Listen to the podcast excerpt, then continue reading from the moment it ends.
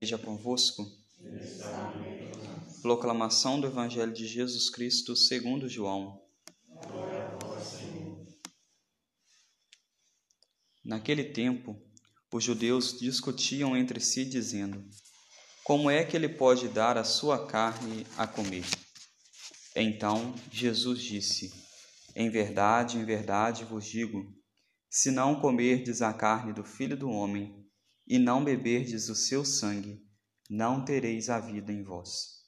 Quem come a minha carne e bebe o meu sangue tem a vida eterna, e eu ressuscitarei no último dia. Porque a minha carne é verdadeira comida e o meu sangue verdadeira bebida.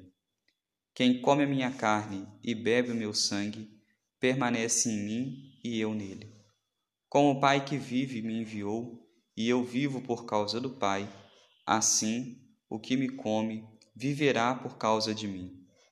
Este é o pão que desceu do céu. Não é como aquele que os vossos pais comeram, eles morreram. Aquele que come deste pão viverá para sempre. Assim falou Jesus, ensinando na sinagoga em Cafarnaum. Palavra da salvação. Ave Maria, cheia de graça, o Senhor é convosco. Bendita sois vós entre as mulheres, e bendito é o fruto do vosso ventre, Jesus. Santa Maria, Mãe de Deus, rogai por nós, pecadores, agora e na hora de nossa morte. O Evangelho de hoje nos fala que este pão ao qual Jesus dá aos apóstolos, dá aos seus ali para comerem, é um pão diferente. Não é como o pão que os nossos pais comeram no deserto. É um pão, como eu tenho dito, um pão eucarístico, um pão que é ele mesmo. Tanto que causou um certo espanto, nós ouvimos no início do Evangelho, aos judeus.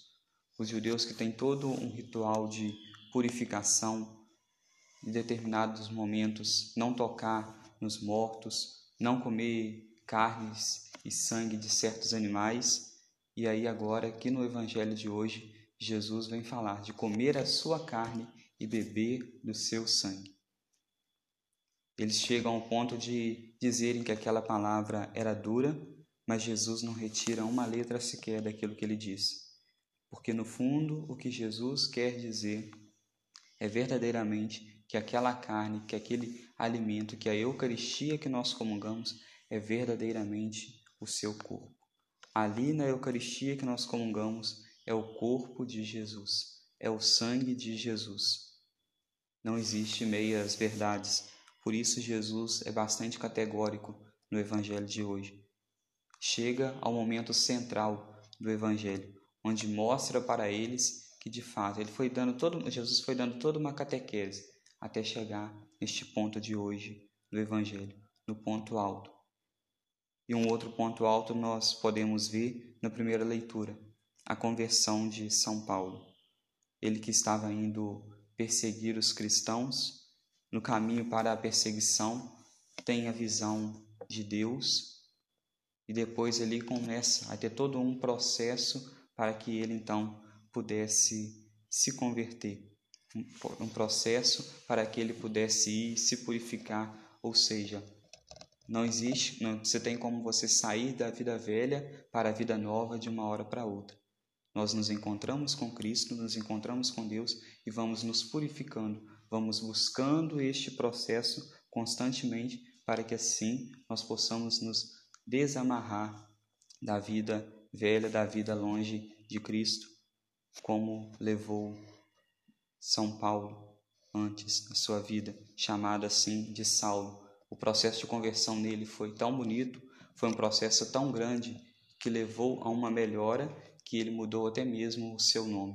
O seu nome já não era mais o mesmo, já não era mais Saulo, mas Paulo, por conta da conversão que ele teve, do processo que Deus foi trabalhando na vida dele. Que possamos hoje pedirmos ao nosso Deus que possa ir trabalhando também na nossa vida. Sempre é tempo de nós buscarmos a graça dele, sempre é tempo de nós buscarmos estarmos mais perto dele. Possamos então hoje pedirmos ele a essa graça, pedirmos principalmente a graça de estar perto dele e de comungar bem, comungar bem do corpo e do sangue de Jesus. Louvado seja nosso Senhor Jesus Cristo Thanks.